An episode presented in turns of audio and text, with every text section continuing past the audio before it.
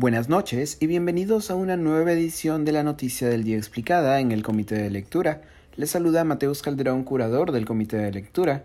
El Gabinete Torres celebró hoy una sesión descentralizada en Huancayo, uno de los epicentros de la serie de protestas sociales producidas y sostenidas en las últimas dos semanas.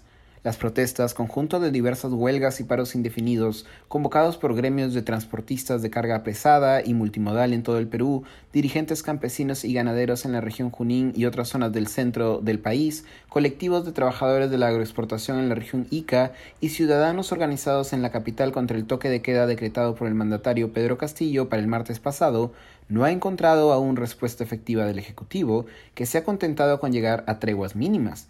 Es precisamente en el contexto de la tregua establecida con dirigentes transportistas y agrarios a fines de la semana pasada que el Ejecutivo prometió celebrar una sesión descentralizada en Huancayo, capital de la región Junín. La sesión buscaba recoger opiniones y trabajar junto a las autoridades locales en proyectos de desarrollo territorial. Diversos dirigentes presentaron críticas al Ejecutivo por la demora en la compra de fertilizantes, una de las demandas de los sectores agrarios, así como también al Congreso que, cito, solamente obstruye. Respecto a este último, solicitaron la presencia de la presidenta del Legislativo, María del Carmen Alba, para que escuche las demandas regionales. Desde el lado de los transportistas, una demanda recurrente fue la amnistía frente a las multas de papeletas, balanzas y peajes. Del lado de los ministros, lo más notorio fue una criticada declaración del premier Aníbal Torres, en la que elogió a los líderes fascistas Benito Mussolini y Adolfo Hitler por la construcción de carreteras.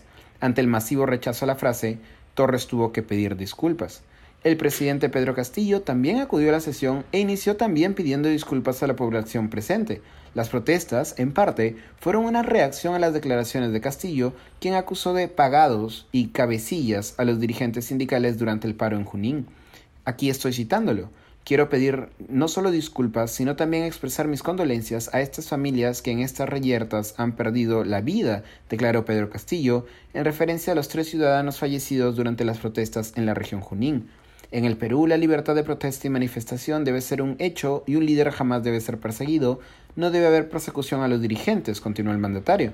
Durante sus intervenciones, Castillo prometió estudiar una propuesta para reducir el sueldo al presidente y a sus ministros. En paralelo a la sesión descentralizada, en la capital diversos colectivos marcharon hoy reclamando a Castillo cumplir con las demandas de campaña y el cierre del Congreso.